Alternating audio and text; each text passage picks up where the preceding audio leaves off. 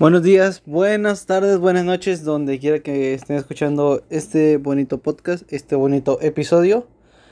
Y bueno, eh, regresamos eh, una semana después al capítulo, eh, una semana movidita, en ámbito futbolístico muy, muy, muy movidita.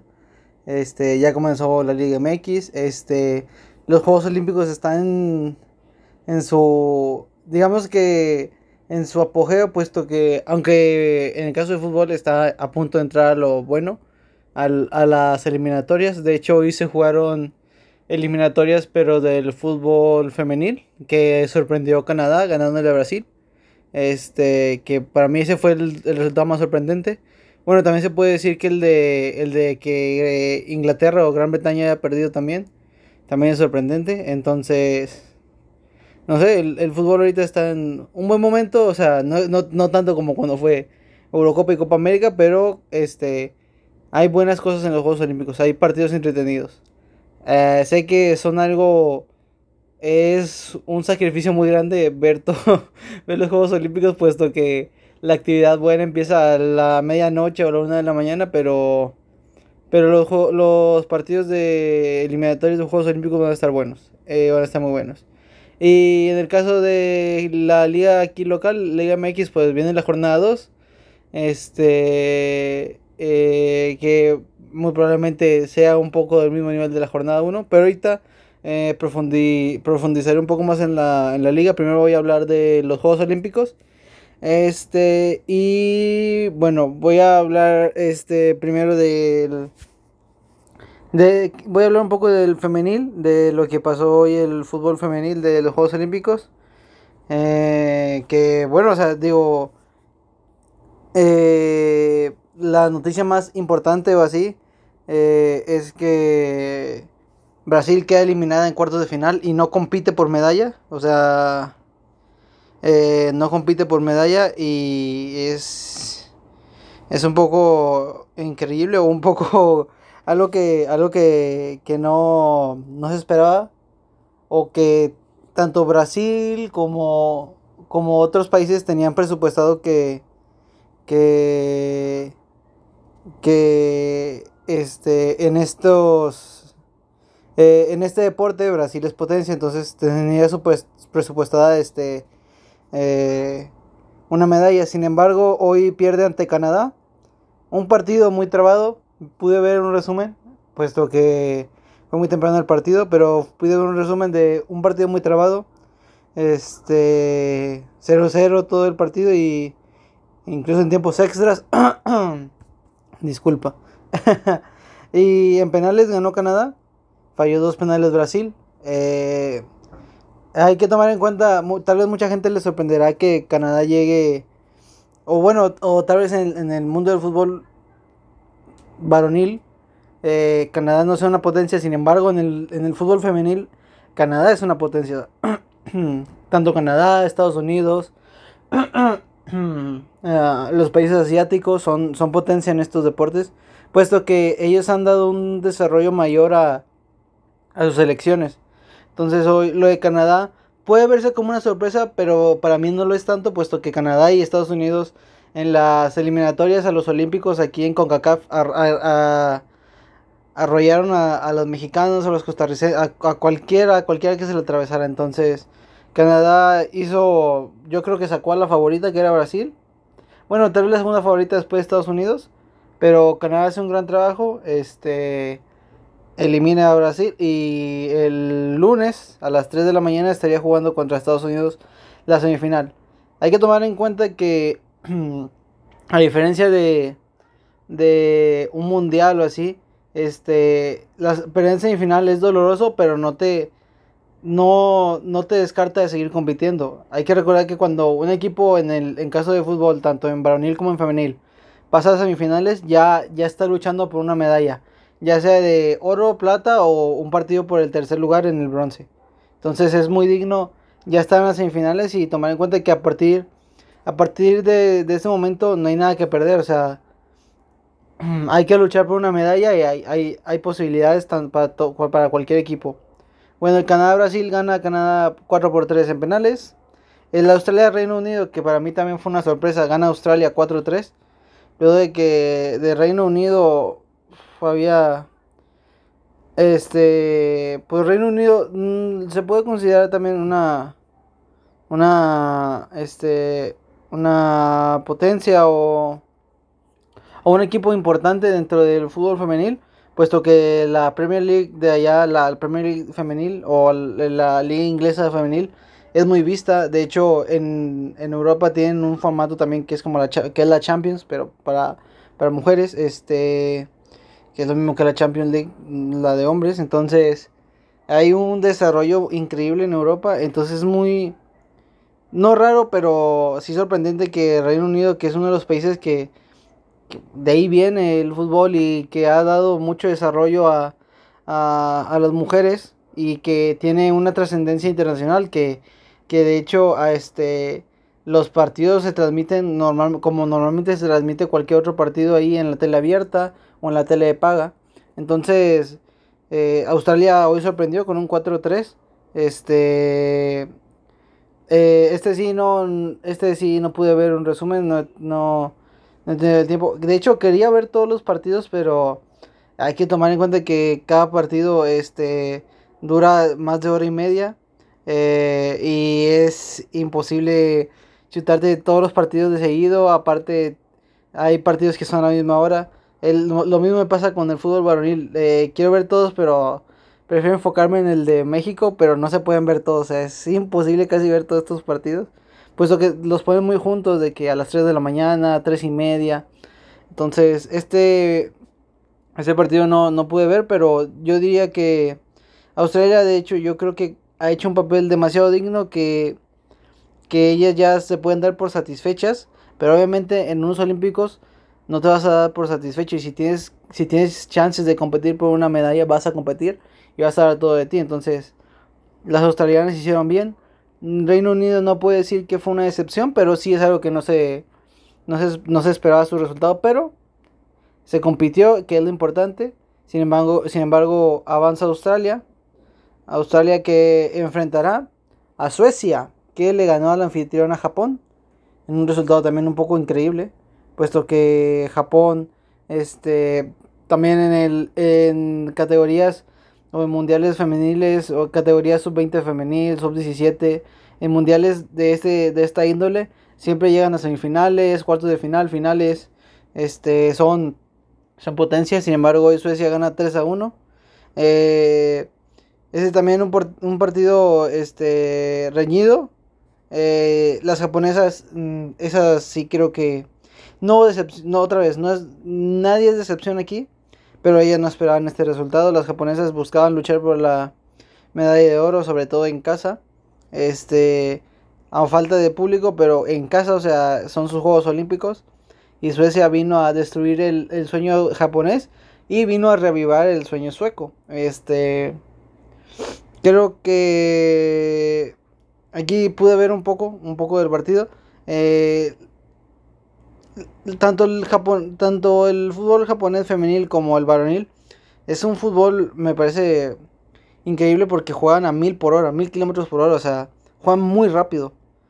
Sin embargo, las suecas supieron contener, supieron contener eso, supieron manejar el partido, este y y no, no les no les impuso que Japón jugara a este ritmo ellas impusieron su ritmo también, ellas con jugadas tal vez un poco, eh, no, no bruscas, pero también eh, posiciones un poco largas, también contraataques, centros, eh, variando un poco el ataque, puesto que Japón es muy bueno en muchas cosas. Japón puede jugar muy bien a posesión, puede jugar muy bien al contragolpe, entonces es, es, difícil atacar a estos equipos, pero Suecia lo entendió a la perfección.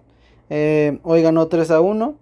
Y Suecia se enfrentará a, como anteriormente dije, eh, se, se, enfrentará a Australia. Eh, ese partido también sería el lunes, pero este sería a las 6 de la mañana. Y Canadá iría contra, digamos que es la, la potencia en el fútbol femenil, que es Estados Unidos. Estados Unidos que le gana a Países Bajos. Este, Estados Unidos con Rapino, con Alex Morgan, con, con todas estas estrellas mundiales que, que, no solamente que juegan en su país, juegan en, en Inglaterra, juegan en España. Eliminaron a Países Bajos, que Países Bajos tiene una muy buena, este, una muy buena base con jugadoras que, que juegan en Barcelona, juegan, juegan en Inglaterra también, o sea, eh, una buena base de jugadoras. El partido quedó 2-2 en, los 90 minutos y tiempos extras. Sin embargo, en penales, otra vez los benditos penales, este ah, ganó Estados Unidos 4-2 y Estados Unidos se enfrentará a Canadá. Ese sé que es a las 3 de la mañana, pero yo yo recomiendo verlo. Ese será un partidazo. Ese digamos que es un partido entre la entre dos selecciones y están dentro del top 5 del mundo. Entonces, ese partido no se lo pueden perder. Y el Australia-Suecia tampoco se lo pueden perder. Sé que son dos equipos que tal vez no tengan tanto renombre en el fútbol femenil, pero que se están haciendo un espacio, un hueco. Y, y creo que creo que va a ser un partido muy entretenido. Yo, yo aseguro que ambos partidos van a tener muchos goles. Bueno, muchos goles. Cada partido va a tener más de tres goles. Eso yo estoy, estoy seguro porque los equipos son muy ofensivos. Este, entonces, sí, disfruten el lunes 2 de agosto. Sé que también es cierto que comienzan las clases, así que hay que tener cuidado con eso, porque la desvelada va a estar buena. Este, pero va, el, fútbol femenil, el fútbol femenil va a estar interesante. Eh, hay que ver cómo juegan, que sirva de ejemplo para tanto para el fútbol mexicano femenil como para cualquier fútbol femenil de, de cualquier parte del mundo y que se disfrute.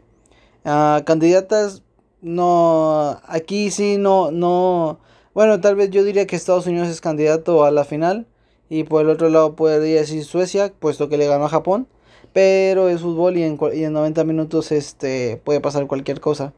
Entonces, eh, estos partidos son de pronóstico reservado, pero no, no, no hay que perdérselos, eh, van a estar buenísimos y, y hay que disfrutarlos, disfrutarlos muchísimo estos, estos juegos del fútbol femenil. Y bueno, ahora vamos del fútbol femenil, nos pasamos al fútbol masculino. Que eh, empiezan, que mañana son este, los cuartos de final. Eh, el primero, el primero del día es 3 de la mañana, España contra Costa de Marfil. España que en la fase de grupo se la vio, se las vio complicada. Este empató con Argentina, empató, empató con, empató con Egipto también. Solo ganó partido 1-0. Entonces, España tiene difícil. Este, creo que a España lo que le está pasando es que los jugadores clave como Pedri, como Oyarzábal, como Dani Olmo, como Marco Asensio, eh, como Mingueza, Unai Simón, todos estos, pero sobre todo Pedri, es que tiene una carga muy grande de partidos. Eric García también. Eh, no sé bueno, como saben, Eric García, Pedri, Unai Simón y Mikel, Mikel Oriarzábal y Dani Olmo estuvieron en la Eurocopa. La Eurocopa que fue hace tres semanas. Entonces, estos jugadores no tuvieron ningún tipo de descanso. Eh, tuvieron tal vez descanso de una semana y la siguiente tenían que estar en Tokio para prepararse para los Juegos Olímpicos. Entonces es muy, muy, muy complicado pasar de, de una competición como la Eurocopa que te exige, que te exige al 100 y luego España que todavía llegó hasta a semifinales jugó tiempos extra varias veces. Entonces, eh, estos jugadores clave, estos jugadores clave que dije que son titulares, o sea, Dani Olmo, Pedri, Eric García, Unai Simón, Mikel Oyarzabal, son titulares de, de la España Olímpica. Entonces, creo que también se, ha se, ha se han visto un poco. El desempeño de España se ha visto un poco afectado por la falta de descanso que tienen sus jugadores clave. Pero bueno, España logró pasar a pasar como primera de grupo. Eh, eliminó a Argentina. De Argentina se quedó fuera. Yo creo que esa sí es un poco de excepción. Puesto que Argentina siempre se busca que compita y pelee. Y lamentablemente ese torneo no, no lo logró. Este, sí, entonces España pasó. Y enfrentará a Costa de Marfil. Que Costa de Marfil también sorprendió. Y eliminó en la fase de grupos. Eh, pasó como segundo lugar y quedó fuera, quedó fuera Alemania. En ese grupo quedó Brasil, eh, Brasil, Costa de Marfil, Alemania y Arabia Saudita. Entonces Costa de Marfil, eh, Un equipo muy típico de, muy típico de los africanos, un equipo físico, muy rápido. Eh, cometen varios errores en defensa, son un poco distraídos, vamos a decirlo. No voy a decir inocentes porque no soy inocentes, porque te meten una patada y, ahí, ahí no tienen inocencia, pero sí son un poco distraídos en cuestión defensiva. Sin embargo, para adelante son unas fieras. Y los contragolpes que maneja Costa de Marfil son increíbles. Además que ha mejorado mucho su técnica individual. Entonces el trabajo en conjunto de, de, tres, de medio campo hacia, hacia adelante y los contragolpes pueden hacer mucho daño a España. Sobre todo a España que, que tiene, ya saben, todos conocen el, el, estilo de juego de España que es este de toque, de posesión, de, de posesiones muy largas del balón, de 60% de posesión del balón, 65%. Pero creo que a los marfileños no les va a importar eso. Los marfileños van a, van a, van a jugar este, al contraataque. Eh, son muy físicos y ellos no tienen nada que perder. La obligada es España, puesto que es favorita. Entonces los marfileños van a tener la misión de hacerle la, vida cachitos a España y de, de, de, tumbarles el sueño y de tumbar a un favorito que es España. De tumbar a un favorito. Y va a estar muy interesante. Este partido va a ser a las 3 de la mañana. Ojo, este, tal vez mucha gente no, no quiera verlo porque también está el de México. Entonces yo recomiendo que una buena hora, yo creo que para levantarse eh, sería a las 4 de la mañana. Para que se alcancen a ver un poco de todos los partidos porque van a estar muy, muy, muy, muy buenos. Este, sí, España de Costa de Marfil. España va como como principal este, candidato a pasar, el, preferido, el favorito, yo, yo creo que va a pasar a España. Pero como sabemos, eh, cosa, eh, Juegos Olímpicos, este, es fútbol, puede pasar cualquier cosa, son 90 minutos, 11 contra 11, cualquier cosa puede pasar. Este, Japón, Nueva Zelanda, mañana también, 4 de la mañana. Aquí creo que mucha gente coincidirá, eh, coincidirá y después de lo visto, después de la arrastrada que le dio Japón a sus tres oponentes en, la fase de grupos que fueron Sudáfrica, México y luego la arrastrada que le puso de 4-0 a Francia, eh, hay que poner a, yo creo que hay que poner a Japón como, como el favorito a llevarse el oro aquí en los Olímpicos. Eh, tienen un fútbol increíble, juegan muy rápido, este, técnicamente son muy superiores a muchos y son muy ordenados atrás. Este, no sé, los defensas no se comen una finta, los laterales son muy ordenados. Los...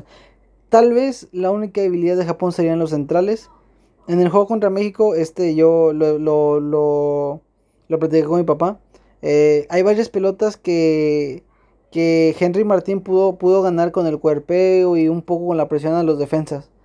Tal vez si Nueva Zelanda pone a trabajar a pelotazos, así a balones largos, a los centrales contra los delanteros, Nueva Zelanda puede hacer algo. Eh, obviamente Japón es el favorito. Y para mí es el, favorito del torneo. Después de lo que ha mostrado. Este. Pero. No voy a decir que son invencibles. Pero tienen una pequeña debilidad que mostraron en el partido contra México. Una que yo noté eso. Es la central. Los de centrales sí son un poco.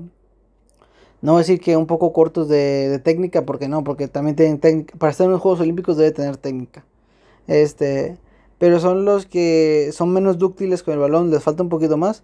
Entonces, si Nueva Zelanda pone a trabajar mucho a, los centrales de Japón, ahí puede estar la, clave. Este, Nueva Zelanda que pasó en el grupo de España, que eliminaron a Argentina.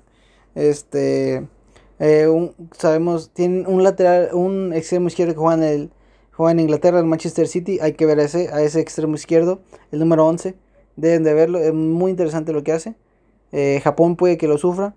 Mm, Nueva Zelanda tiene que buscar y tiene que aprender, tiene que ver lo que hicieron los franceses, lo que hicieron los mexicanos y lo que hicieron los sudafricanos para no hacerlo, para, para no replicar ese sistema de juego.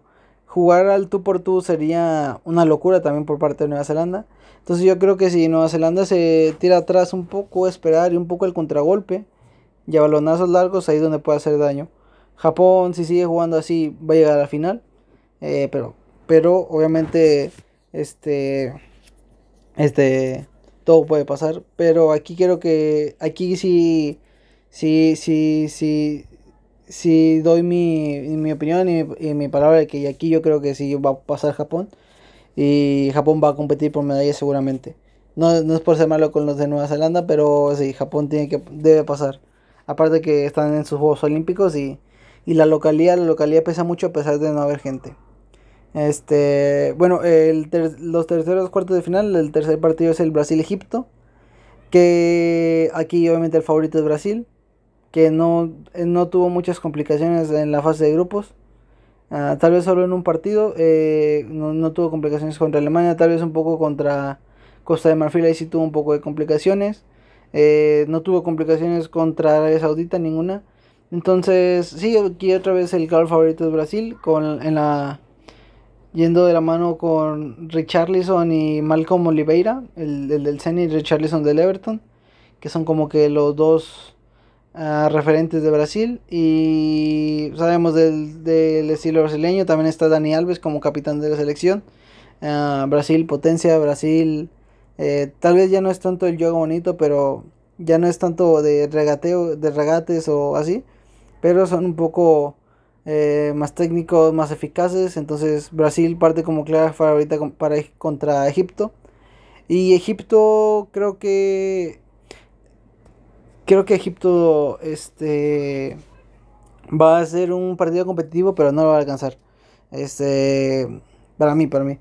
Los recursos, creo que Egipto es el que tiene un poco menos de recursos de todos los equipos que hay en, en, eh, eh, actualmente en, en los cuartos de final, a pesar de a pesar de que le ganó a Australia y así en, sus grupos. Creo que a Egipto todavía le falta un poco, aparte que lamentablemente no pudo tener a Mohamed Salah, la estrella a nivel mundial, a nivel nacional de la estrella de Egipto. Este, entonces, eh, creo que Egipto la tiene muy complicada contra Brasil, pero Brasil parte favorito, para mí va a ganar Brasil. Pero todo puede pasar. Vamos a dejar el beneficio de la duda de Egipto. Y ese es partido a las 5 de la mañana. Y luego a las 6 de la mañana se viene el partido que, que esperamos aquí en México. El Corea del Sur contra México. Que si vieron el partido de Japón. Bueno, este va a ser no una calca, pero muy, muy, muy, muy parecido. Este, eh, los, los coreanos también son muy rápidos. Eh, tal vez menos técnicos que Japón.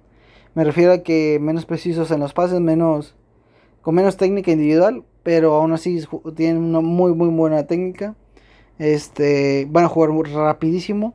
Entonces, creo que México después de lo que pasó con Japón debe aprender y si no aprende sería sería una sorpresa que sería una estupidez o sería muy mal que no aprendiera México de lo que pasó con Japón. Creo que no estaría mal que México ceda un poco el espacio. Obviamente no tanto, pero México tal vez no presionar, o tal vez en las salidas presionar eh, arriba o presionar a partir del medio campo. Pero que... Y tener cuidado, hay que tener cuidado con los balones así a las espaldas de los defensas. Este... Pero que hay que ser muy inteligentes, no hay que desesperarse. Este... Eh, el partido de Corea contra México yo lo veo que es de un gol el partido de Corea contra México, yo veo que, que si México logra meter gol, eh, no es que sacar el partido, pero para los coreanos va a estar muy difícil abrir el cerrojo. Y si Corea mete un gol, para los mexicanos también va a estar muy difícil empatarlo. Entonces, ese partido es a las 6 de la mañana. Eh, creo que todos estamos esperanzados en que, en que la selección eh, gane, puesto que cuando gana ya llega a semifinales y, y ya está disputando alguna medalla, sea de bronce, de plata o de oro. Esperemos que sea de oro, pero ah, no hay que adelantarnos a los hechos. Mañana a 6 de la mañana, partido muy importante este, contra los coreanos. Y sí, muy trascendente para México. Que yo creo que, que parte, puede partir. Mm, de hecho, creo que es la más pareja de todas. No hay un claro favorito. Eh, pues, pues como mencioné, el anterior España era el favorito, Japón era el favorito, Brasil era el favorito. Pero en el Corea contra México no encuentro un, un claro favorito, puesto que sí, Corea metió, metió 10 goles en los últimos dos partidos de la fase de grupos. Le metió 6 a Honduras, aunque Honduras tuvo dos expulsados, pero le metió 6, que es lo importante. Pero no sé, es el partido más parejo. Eh, tal vez México sea un poco favorito, puesto que los jugadores que, que tiene, que, que tiene la selección, todos han debutado en primera división, todavía tienen al menos unos tres torneos o así en, en primera división. Eh, tenemos el caso de Vega, el caso de Laines que ya está en España. Eh, hay muchos casos que, que de, de, uh, de jugadores que, que ya han debutado en primera división, que ya han sido campeones incluso de, de la liga. Entonces es un partido muy parejo y veremos, veremos qué, qué plantea Jaime Lozano. Además que no se sabe si va a jugar Henry Martín, en el delantero mexicano. No se sabe si Eric Aguirre se va a recuperar. Pero creo que México cuenta con, con buena banca. Creo que el Mudo Aguirre puede hacer perfectamente lo que hace Henry. Este, y la lateral izquierda puede poner a Jorge Sánchez. Por derecha a Vladimir Loroña. Puede poner a Jesús Angulo por lateral izquierda, como él quiera. Este, regresa Johan Vázquez. Está la pérdida también de Charlie Rodríguez, que se fue expulsado contra Sudáfrica. Pero creo que, lamentable, haciendo esa cosa que no, no se espera a nadie, este, esa roja que no se esperaba a nadie. Eh, Charlie Rodríguez le solucionó un poco a Jimmy Lozano este, el cuadro, puesto que va a meter a. Yo creo que tiene que meter a Esquivel, el contención de Juárez, para retener un poquito más la, media cancha y aprender de lo que pasó contra Japón. Meter a Esquivel, que es un contención puro y de esos cinco antaños, y, y solucionar esto, o sea, solucionar. Eh, meter a alguien muy físico que le compita a los coreanos y y adelantar un poco más a Luis Romo, que también es contención, pero es un contención muy libre, es un contención que va y viene. Entonces, creo que México debe de ser inteligente, creo que eh, Esquivel debería ser titular y esperemos que la selección avance y a partir de ahí que se compita por una medalla. La medalla que sea es buena porque, porque sabemos que en los Juegos Olímpicos ganar una medalla es muy complicado. Este, pero sí, la selección yo creo que va a competir Espero que gane. Yo creo que va a ganar porque tiene, tiene las condiciones para ganar, pero obviamente también no hay que descartar a Corea del Sur, que son muy buenos. Y, que, y tampoco hay que sorprenderse si lamentablemente la, la selección mexicana pierde. No pasa nada. Es algo que puede pasar. Estás en unos Juegos Olímpicos y nadie te va a regalar nada. Entonces sí, pero esperemos que haya una luz de esperanza para México y, mañana gane. Eh, bueno, se acaba lo de pasamos de Juegos Olímpicos a Liga MX.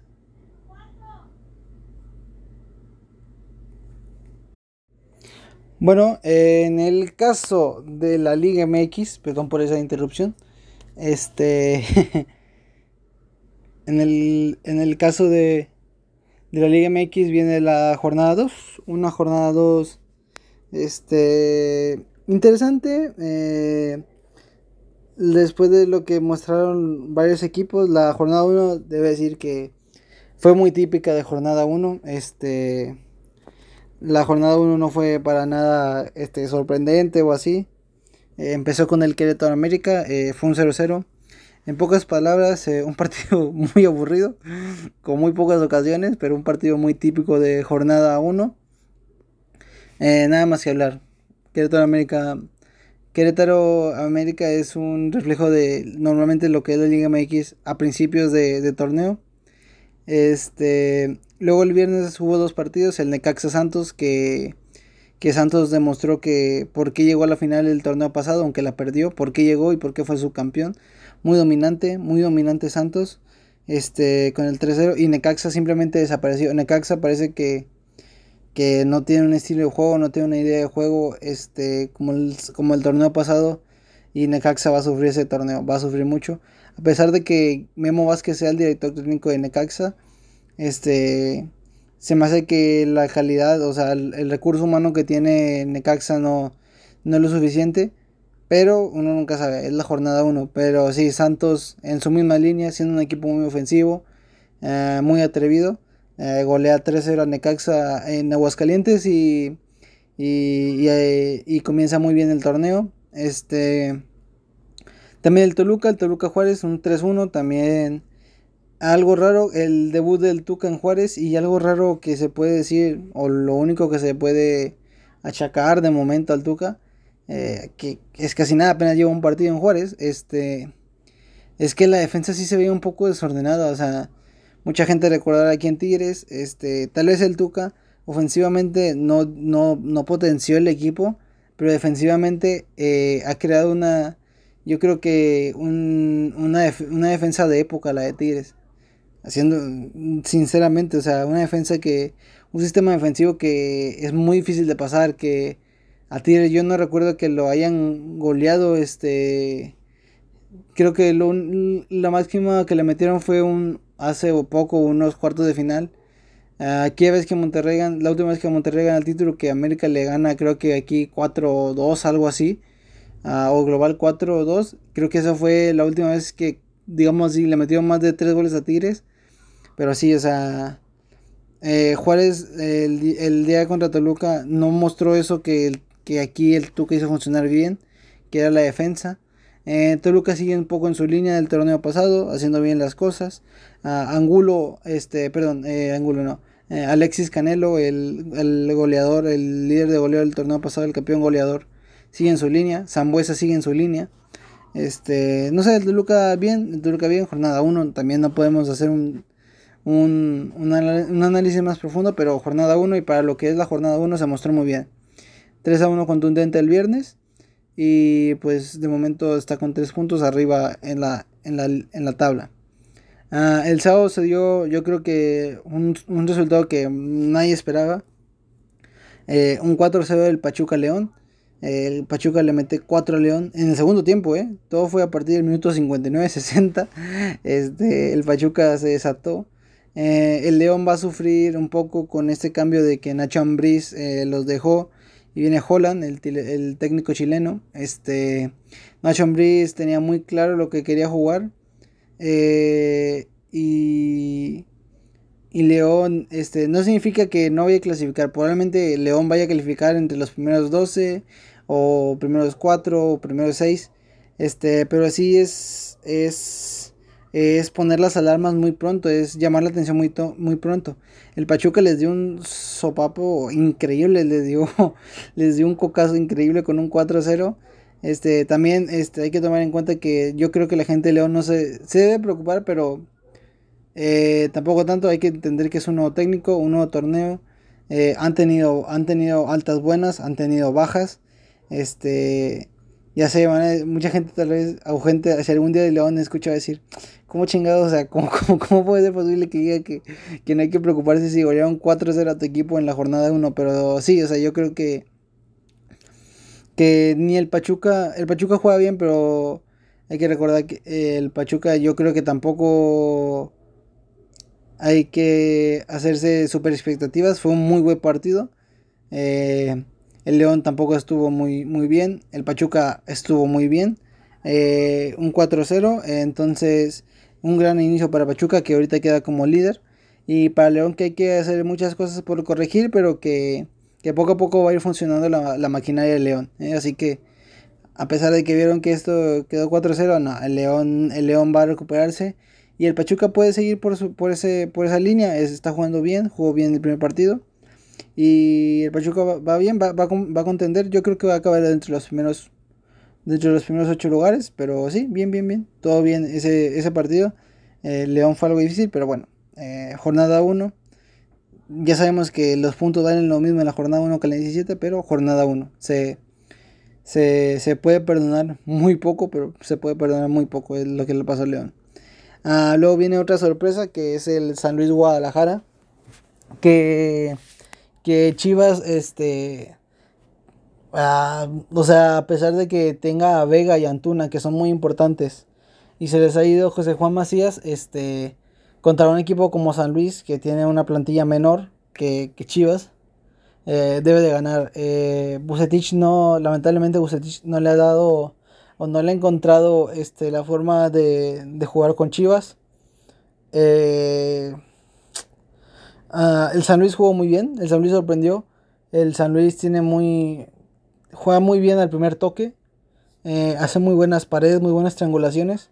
El San Luis me sorprendió por eso. Este va a ser, yo creo que San Luis, además de que tiene el tema de la porcentual y de, de pagar los 120 millones de pesos y todo eso, Este, el San Luis, si mantiene el ritmo de juego que jugó la jornada 1, eh, puede estar pensando en meterse a los primeros 12 sin, sin, sin ningún tipo de problema.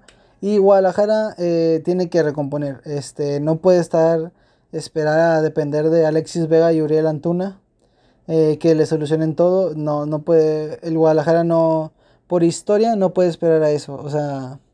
El Guadalajara debe de, mejorar. Bucetich debe de llamar la atención fuertemente en el, vestuario. Y Bucetich tiene, tiene las cartas para, para, hacer eso. Entonces. Eh, Guadalajara está en un bache. Y si este torneo Guadalajara no, mm, no clasifica cuartos de final o, o de hecho yo creo que si, si Guadalajara no obtiene de aquí a jornada 5 eh, no obtiene al menos dos triunfos o un triunfo, eh, a Bucetich se le puede complicar la, la situación y, y, hasta la chamba. Entonces sí hay que tener mucho cuidado. San Luis muy bien, muy bien, muy partido, muy inteligente, aprovechando los errores de Guadalajara este, haciendo su partido, un poco sufrido, un poco sufrido, como siempre tiene que sufrir, este, pero muy bien San Luis, eh, jornada 1, muy bien para empezar, eh, fuera de casa, ganar las Chivas, increíble, increíble, no se puede pedir más. Ah, ese, ese fue el, el, partido, el último partido del sábado, y luego el domingo tuvimos un Pumas Atlas que, si alguien de aquí quiere buscar una forma de dormir, Sí, en serio, en serio, a, cada quien. Eso es un poco meme, pero un poco verdad. Este, sí, si alguien tiene problemas para dormir, póngase un partido de Pumas a mediodía, el domingo, y ahí se va el sueño. Yo vi el primer tiempo y el segundo tiempo no, no puedo decirles nada porque no, no me enteré. El segundo tiempo me quedé en mi, en mi sillón, me, me acosté, me dormí y ya cuando desperté a las 4 de la tarde. Este, no sé. El, eh, Pumas, el, mismo, lo mismo que el torneo pasado, le, cuesta mucho generar ocasiones. Este, no hay una forma clara de cómo va a llegar a la otra área, a pelotazos, y si va a esperar a la segunda jugada, si va a jugar a la posesión, va a jugar al contraataque. Aquí va a jugar Pumas, no sabemos todavía, incógnita. Y Atlas, que yo creo que para Atlas es un buen punto. Este, el primer tiempo estuvo entretenido. Eh. El primer tiempo les voy a decir que estuvo entretenido. Y sobre todo Atlas ha generado muchas cosas con los jovencitos que tienes. Con, Jeremy Márquez. Jeremy Márquez, perdón. Este, Julio Furch. Eh, tiene muy buenos jovencitos y, y mezclado con experiencia como Julio Furch. Este, eh, hay, hay, hay, varias cosas que hacer, pero yo creo que, que Diego Coca lo, lo está manejando bien al Atlas. el Atlas que creo que otra vez se puede meter a repechaje y puede pelear por estar en un pase en liguilla. Entonces sí, el Atlas es un punto bueno para Atlas, un punto malo para Pumas, puesto que empezaban en casa, pero bueno, jornada 1, volvemos a repetir, jornada 1 pasa muchas cosas y muy lentas, entonces, este, poco a poco esto va a ir mejorando, yo lo aseguro, yo lo aseguro. Ah, segundo partido del domingo, este, por obvias razones las vi, eh, Monterrey Puebla, Ah, ¿qué puedo decir de ese partido? Este Monterrey Puebla, un partido en el que en el que hubo expulsiones, este un, eh, expulsaban a Exxon Gutiérrez, eh, expulsaban también a un central del Puebla, no recuerdo su nombre, eh, pero una expulsión clara, este obviamente un resultado que no esperaba sobre todo el Monterrey, un 1-1 no esperado, mm, sobre todo por cómo se da. Este, el primer tiempo el Monterrey tuvo muy buenas ocasiones, Rayos tuvo, tuvo ocasiones con Dubán que, que, el primer tiempo nos mostró un poco de lo que puede dar, el segundo tiempo se fundió, eh, no aguantó el calor, no aguantó la condición física, o sea, entendiendo que viene de una ciudad completamente diferente, yo lo entiendo, yo lo entiendo, entonces es decir que, que, va, que va bien, o sea, no hay de qué preocuparse con Dubán, hizo una buena presentación para mí sacó un 8, un, un, 7 y medio, 8 en su presentación, muy bien. Este, tal vez le faltó el gol, pero obviamente es jornada 1, vamos a estar tranquilos, es refuerzo, va empezando. Este, lo que sí, jugadores que sí, sí, sí hace falta llamar un poco la atención, eh, Jansen no puede fallar tanto. Eh, ya sé, mucha gente es defensora de Jansen. Mucha gente no le gusta Funes Mori, mucha gente le gusta Jansen por la entrega y eso no se lo va, no se lo voy a criticar yo a Jansen. Eh, Pero sí, Jansen falla mucho. Este, tuvo uh, tres claras, tuvo un cabezazo al lado del portero, tuvo una que le quedó a la zurda en el primer tiempo que le da un excelente paso de Juan Vergara y la manda por arriba. Y tuvo una media vuelta en el segundo tiempo que, que el tiro va directamente al centro. Ese, ese puede ser el único, el único tiro que, que tal vez sí era más difícil de anotar, pero en, en conclusión, Jansen, este, no sé si tenga, hay que hacerle una limpia, hay que hacerle algo, hay que trabajar, hay que gritarle, hay que decirle bien de que, de que, de que oye, estás, estás quedando de ver, o sea, ya, ya pasaron, ya pasó aquí el día en que nos ayudaste a llegar a la final, todo eso, y ya es momento de responder en partidos, porque pues a mí no, está bien que respondan en liguilla, pero, o sea, también necesito que respondan las 17 jornadas que tenemos. Entonces, eh, Jansen debe estar bien, bien de acuerdo y debe estar eh, consciente de que cuando regrese Funes Mori, el titular es Funes Mori, le duela a quien le duela, le pese a quien le pese quien le pese, por el sistema en que se juega el titular es Funes Mori. Entonces Jansen debe aprovechar este partido que viene el sábado contra Pumas y a demostrar y anotar y decirle al Vasco que, que él también está, que él también es opción y, competir, porque con lo que mostró simplemente da, da pie a que Funes Mori vuelva a ser titular y yo creo que Funes Mori debe ser titular. Ah, y Funes Mori es el titular de siempre, es el 1 y Jansen es el 2, aunque mucha gente no lo quiera, para mí siempre ha pasado eso y, siempre, y así debe ser. Por el sistema en el que se juega Monterrey, eh, Funes es el 1 y Jansen es el 2, pero también debemos exigir un poquito más de Jansen, un poquito más. Este de hecho, hasta el minuto 85, 86 que cae el gol, no se veía por dónde Monterrey le, le pudiera hacer gol a Puebla. Puebla se encerró muy bien. Cuando quedó con 10 hombres, se encerró muy bien. Y antes de, que sufriera la expulsión, ya había tenido varios tiros de esquina, varios centros que habían conectado. No habían sido tan eficientes, pero el Puebla ya había llegado varias veces a la portería del Monterrey.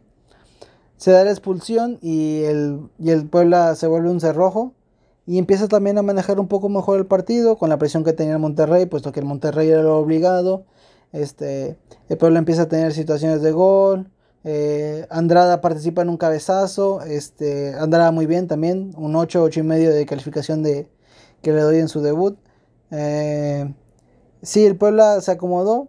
Luego al minuto 87 viene ese centro que manda Calet. Un centro muy, muy feo, pero Estefan la salva como el, como el exorcista y Maxi Mesa termina lastimado y todo, pero empuja y el gol.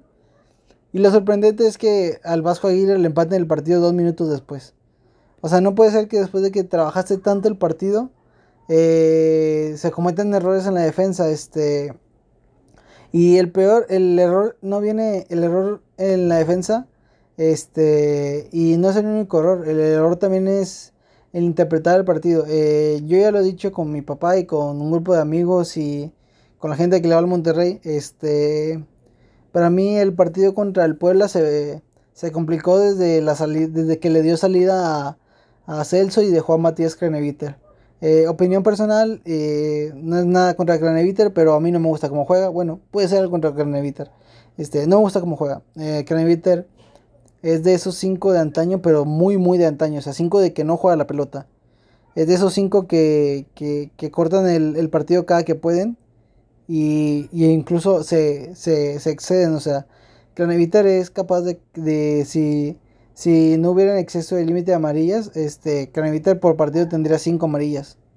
Tal vez sea exagerado, pero pónganse a contar. Craneviter muchas veces no termina un partido sin una amarilla. Eh, em, esto ya lo analicé mucho con mi papá.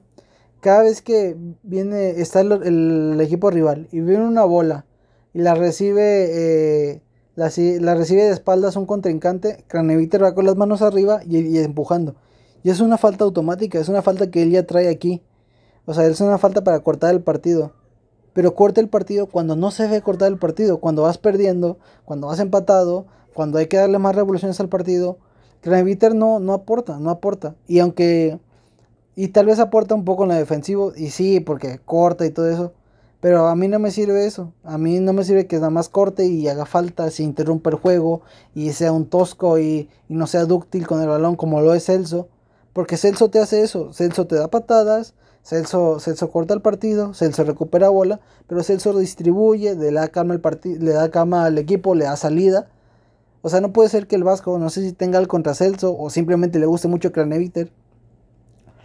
O obviamente el Vasco es el que está en todos los entrenamientos, pero pero o sea, para mí no hay, no hay posibilidad de que Craneviter sea mejor o sea opción uno por arriba que Celso. Para mí no hay. Eh, para mí es algo que debe corregir el Vasco porque para mí el titular es el, es el Sortiz y es Celso y no hay nadie más.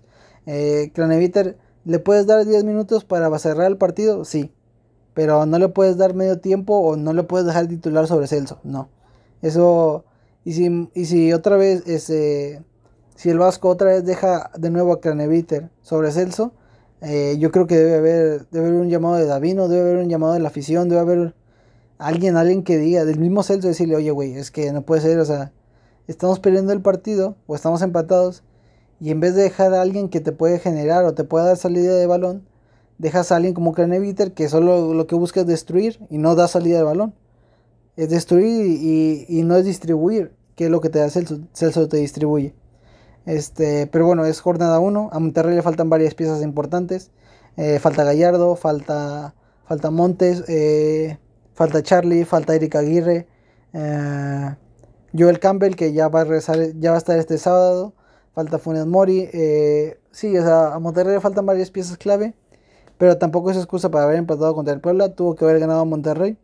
Pero bueno, eh, pasó. Eh, esperemos que el Vasco aprenda de, de lo que pasó con Puebla y, y tomarse un poco más en serio y, y, empezar a ganar puntos y empezar a demostrar la inversión que se hizo. Porque él armó el equipo. Este ya es el equipo que armó él. Este ya es lo que él quiso. Entonces ahora sí se le debe exigir como debe ser. Debe, a partir de, yo creo, es jornada 1, yo lo voy a dejar pasar un poco, pero yo creo que a partir de las siguientes 2, 3 jornadas se tiene que ver a qué va a jugar Monterrey. Eh, y se deben de empezar a exigir resultados. Porque eh, lo que se espera de la afición es que el Monterrey mínimo llegue a semifinales o a final. Y con lo que se vio el domingo es muy pobre. Entendemos que falta equipo, pero lo que se vio el domingo es una pobre idea. Eh, pero bueno, vamos a dejar lo que es jornada 1 y se lo vamos a pasar al Vasco. Eh, en Tijuana, Tijuana pierde contra Tigres, un Tigres nuevo, un Tigres con Herrera, un Tigres que es decir que un poco más vistoso, un poco más echado adelante, un poco más eh, soltado el pelo, me gusta, me agrada, mm, la verdad. Este, después de ver el Tigres del Tuca, ver esto es un poco más agradable.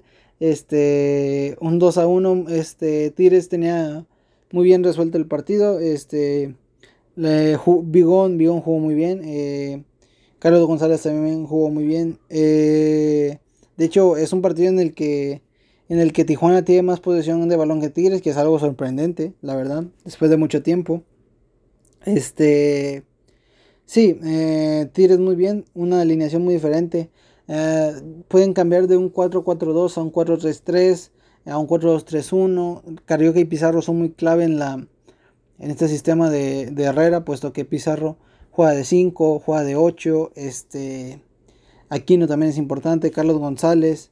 Eh, también el diente eh, Tigres también tiene muy buen equipo y es no lo vamos y cuando regresen otra vez a jugar Guiñac y, venga Tobán obviamente va a ser más fuerte eh, un fútbol un poco más directo ya no hay tanta posesión para Tigres sigue habiendo pero pero se buscan trazos largos, este, no hay tanta obsesión por salir tocando la pelota. Eh, le digo, los partidos de Tigres creo que ya no van a ser tan aburridos. Eh, y sí, eh, Tigres empezó muy bien. Tijuana, mm, Tijuana un poco como Pumas, como que no sabe muy bien a qué juega. tiene jugadores muy rápidos, muy ágiles, pero no los explota para mí muy bien.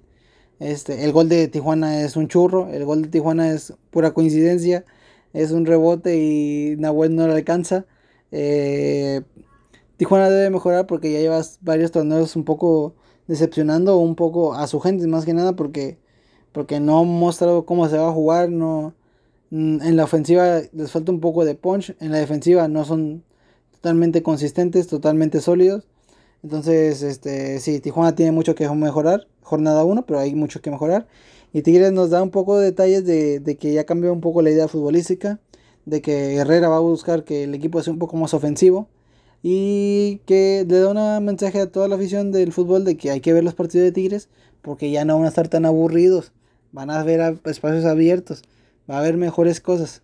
Así que, aunque yo sea rayado y, yo, yo les digo a todos los demás, este, veamos los partidos de Tigres, ya sea para que si ustedes quieren burlarse, burlarse de Tigres, burlense, pero van a estar más entretenidos los partidos, eso lo aseguro.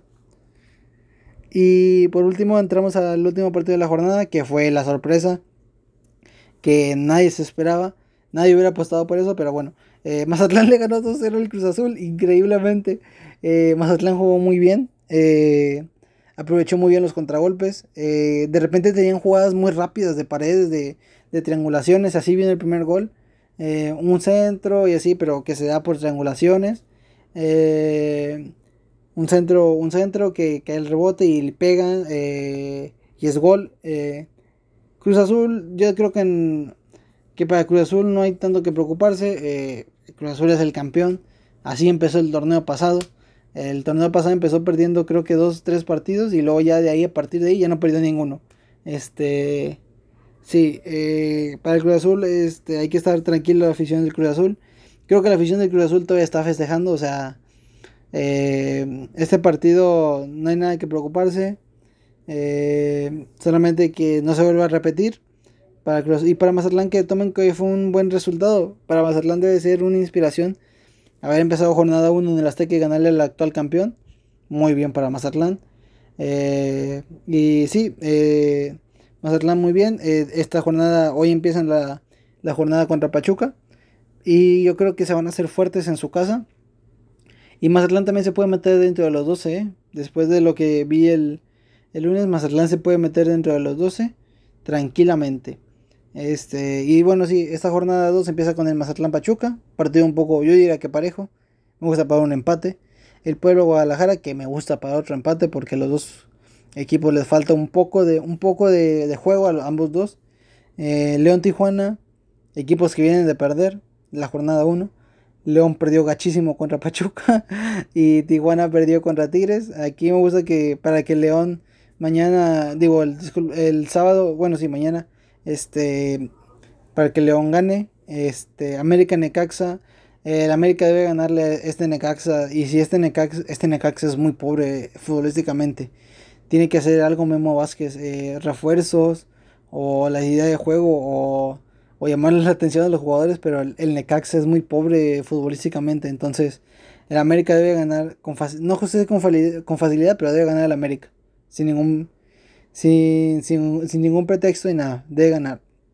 Ah, al igual que Monterrey, que, ya tiene la incorporación de Joel Campbell, eh, que probablemente sea titular contra Pumas. Entonces, sí, Monterrey también está obligado a, ganar.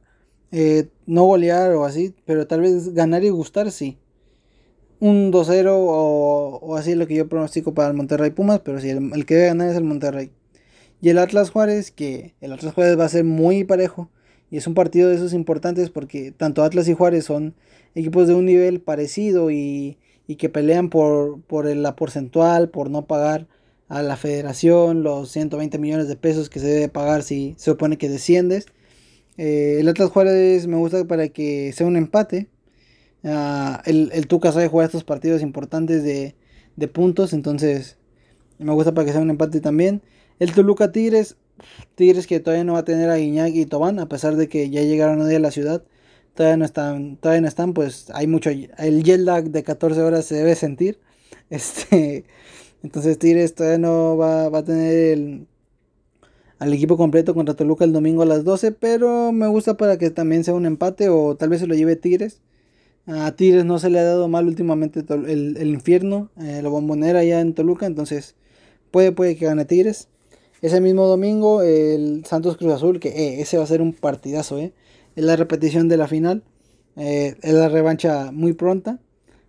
pronóstico reservado. Aquí sí, no me, aquí sí no me mojo, aquí no digo quién va a ganar, pero muy buen partido domingo a las 6 de la tarde. Para ir despidiéndose de las vacaciones. Muy buen partido. Este. y el último el Atlético San Luis Querétaro, que ese sí. Si no tiene nada que hacer el lunes, pues véanlo, pero si tienen algo que hacer, no lo vean, la verdad. Este, este es un clásico, de hecho, el Atlético San Luis Querétaro es un clásico. Eh, yo creo que va a estar muy disputado, muy ríspido, pero desde, desde hoy viernes, ese, ese Atlético San Luis Querétaro huele y apesta a empate. Este, esos son un poco los resultados que puede pasar esta jornada, que yo creo. Este, y sí, eh, creo que creo que hasta aquí es donde ah, hasta aquí es donde me gustaría dejar el capítulo. Ha sido muy interesante, hablando un poco de la jornada 1, hablando de los olímpicos que, que están poniéndose muy buenos, ¿eh? Eh, ya empezó el atletismo también, ya, ya empezaron muchas otras competencias. Este, lamentablemente el tío con arco, Ale Valencia, no pudo seguir, pero los mexicanos están compitiendo bien. Y sí, hay, hay que seguir los olímpicos. Eh, hoy, viernes a las 10, y hoy escuchan el episodio, eh, béisbol, México-Japón. Muy interesante, muy interesante el béisbol de Japón. véanlo. Y no sé, eh, cualquier cosa. Eh, también ya pronto estaremos hablando del inicio de las ligas eh, europeas, que ya empiezan el 12-13 de agosto. Y ya se viene otra vez, empieza otra vez el vicio, empieza otra vez el ver partidos a todas horas. Entonces, qué bonito. ya empieza otra vez el, quitarle la tela a los papás. Es muy bonito, muy bonito. Bueno, nada, espero que les haya gustado y, y que siempre pues compártalo con quien más quieran, con quien le guste escuchar un poco de fútbol, un poco, un poco de todo. Así que disfrútenlo, compártanlo y los quiero mucho. Eh, gracias por escucharme. Adiós.